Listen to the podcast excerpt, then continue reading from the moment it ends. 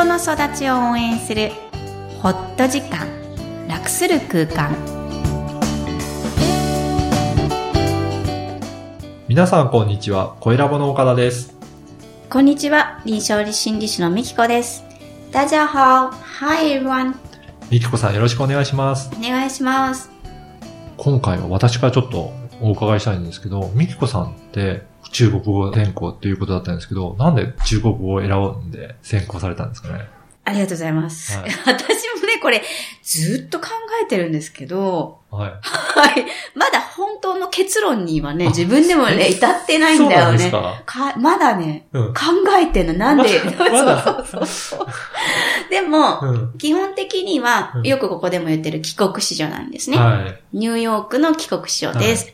で、5歳から8歳の3年間アメリカに行って、帰ってきた時が、英語喋れるんだ、すごいね、が大嫌いだったの。はそれよく言ってますよい。ね。そうですね。で、えーアメリカで暮らしていた時に、日本人って認識されないし、はチャイニーズの方が、中国人の人の方が多かった時代なんですけい。ど、はい。あゆチャイニーズ中国人ですか、うんって聞かれることのが多くって、はい。どっかでうん。日本人、東洋人のルーツは中国だって思っていて、い。で、まあもちろん、横島な思いもあり、うん。あの、中国は次来るはい。っていう80年代が小学生時代、から、いつかは中国語をやろう。専攻じゃなくっても、あの、第二外国語っていうか、趣味でもやろうっていうのはどっかで決まっていた。あでも、やっぱりどっかでアイデンティティはずっと悩んでいるので、なんか、ルーツって中国語、中国を学ぶの方が誠実じゃんぐらいに。あ。なんでみんなアメリカカ、アメリカって言うのっていう反抗心から、中国って必要と思ってた。それは、高校とか、そのぐらいのそうです、そうで時す。か思春期でこう、うざく考える頃、うんうん。に、えー英語ができるからとか、うん英語一辺倒とか、アメリカ、アメリカって言っている日本が、うんなんか、なんとなく、こう、薄っぺらいうんって思ってた時期がすごくありますね。じゃあ自分は中国語だっていうことで、中国語を専攻したっていう、うんそんな感じなんですね。そうですね。当時中国喋れてもすごいって言われなかったんですよ。うん今こんなに中国がすごくなって、え中国語できることがメリットがあったりとか、中国語の学校がすごい盛んになるのも、私すらこんなになるとは思ってなかったああ、ですね。そうなんですね。はい。だから、だからといってですね、それが繋がっていないので、もちろん中国の方を今カウンセリングしてるたりもするんですが、本当に一部なので、まあ自分はどうして本当にあんなに頑張ったんだろうっていうのが、本当の意味ではこれから先にうん。わかるのかなと思ってます。まあね、私も大学で学んだことって使ってないですからね。そうなんですね。はい。なので皆さんも、こう自分が過去若い頃に選んだものって必ず大きなメッセージ、うん自分に対するメッセージがあるので、振り返ってみるのも自分自身の発見につながると思います。はい。ぜひ振り返ってみてください。はい。本日のメインテーマですが、子育てミニ講座ということで、子供のストレス症状についてお話をいただきたいと思います。はい。子供にもストレスがある？はい。と聞いて驚きますか？うんなんとなくあるのかなっていう感じはしますけどね。ううんん。そうなんです。ありますうね。ん。もうちょっと前はやっぱり驚かれることが多かったんですが、すごく小児科が頑張ってたり、はい学校も頑張ってたりして、子供がストレス過多になると症状が出るってことが浸透してきたと思うんですよね。はい。代表例としては、よくあるおねしょ。はいあれも、もちろん発達過程で、こう、うーん尿のこうコントロールがうまくいかない時期に起きるんですけども、ずっと続く場合はうん、ストレスだったうり、ん。よく、この間も聞かれましたけど、チック。うん目がパチパチパチパチってなっちゃうこととか、えー、ジンマシンもそうですね。はい痩せた太ったも含めて、えーこっちを聞いてないなっていうのが多くなったり、上の空だったり、これは大人でもありますよね。はい。子供にも見られる症状です。で、この症状から、えーやっと初めて子供にストレスがあるんだなと気づかれる親御さんが多くなってきたように思います。でもね、すごいいいことなんですよ。そうなんですね。気づけるじゃないですか。あ、はい。そういう意味です。あだから、どうしてそこからまで行くかっていうと、やっぱり子供は言語化とか、えっと、前頭葉でいう論理的な思考っていうのあ。は、うんえーなかなか10歳以降にまた広がっていくので、はい。それまで言葉にするってことうんうんはできにくいですよね。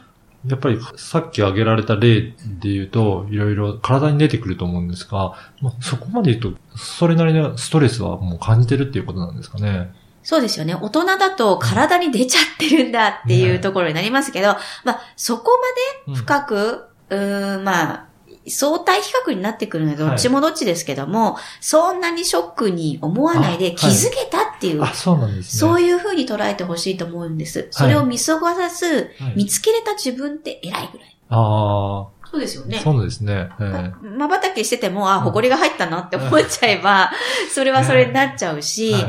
えー、そうですね。嘔吐だってうん、こう、感染症に違わないと思うか、なんですけども、はい。そう、逆にやり過ごしちゃうことの方が、はい。あの、目立って引き伸ばさないっていう例もあるけども、あまりにも長引くようだったら、うストレスの面があるかもしれない。それが見つけれてラッキーって思えることの方が、自分もお子さんもどっちも、えーラッキーですよね。うん、そうですね。うんうんなので、こうじゃあストレスが出てきました。はこんなのがストレスと認識したとしましょう。はい岡田さんがね、い。はい。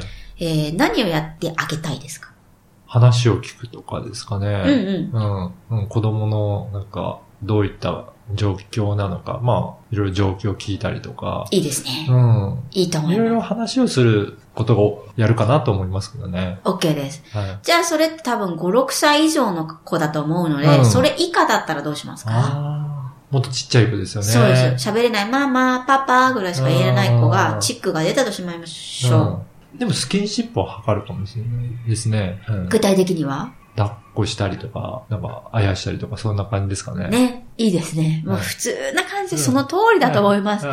スキンシップ。うん。えーぜひ、抱っこ作戦をやってください。はい。で、ちっちゃい子って今言いましたけど、それは分かりやすく言っただけで、大きくても、うん。中学生でも抱っこしましょあ、そうなんですね。ねやっぱりそういうのって、ね、触れ合うのってすごくいいんですねう。。いいです、いいです。うん今、中1の娘にしたらすごい怒られると思いますが、それは伝わります。うん。うん。抱っこさせてって追いかければいいんです。うん。それはね、うんお父さんがちょっと娘にやるとしつこいかもしれませんが、スキンシップが嫌な人はいません。うん。うん。なので、とても大事な行為ですし、えー、安心感を得うるんってことにつながります。そうですよ。なんかね、お互い触れ合うのって、うんうん。それだけでも安心しますよね。うんすごい感動したのが、え最近の学校小1の宿題に、抱っこの宿題が出るんです。出ませんでした？いや、うちは出てないですね。うちの学校だけなのかな、次女にも三女にも出ましたけど、はい。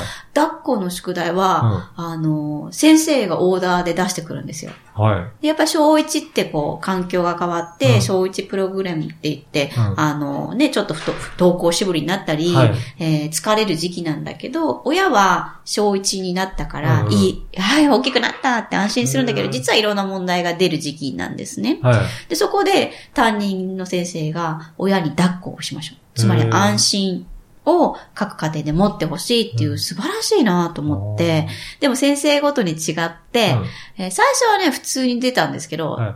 二、人目の時、あ、三人目の時は、子供が分数決めてよかった。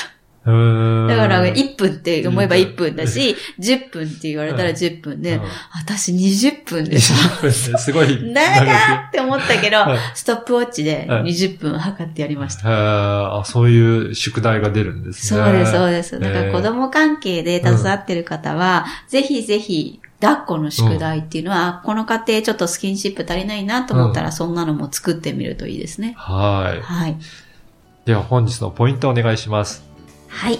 子供のストレス、自分の小さい時はどんなストレスがあったか覚えていますか？ストレスという認識はなかったかもしれません。えその時に親にもしくは大人にどんなことをしてほしかったですか？してもらいたかったことを何でもやってみてください。今日もたくさんの感情をありがとう。この番組ではお悩みや質問を受け付けています。育ちネット多文化で検索してホームページからお問い合わせください。みきこさんありがとうございました。ありがとうございました。バイバイ。